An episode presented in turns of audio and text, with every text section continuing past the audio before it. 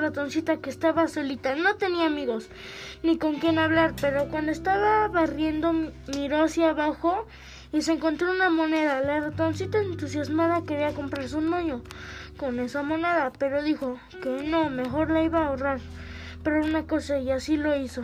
Y vino un cerdo con la paleta que más le gustaba a la ratoncita y lo rechazó. Bueno, luego de que fue el cerdo vino un gato y parecía que era ladrón porque se asustó la ratoncita.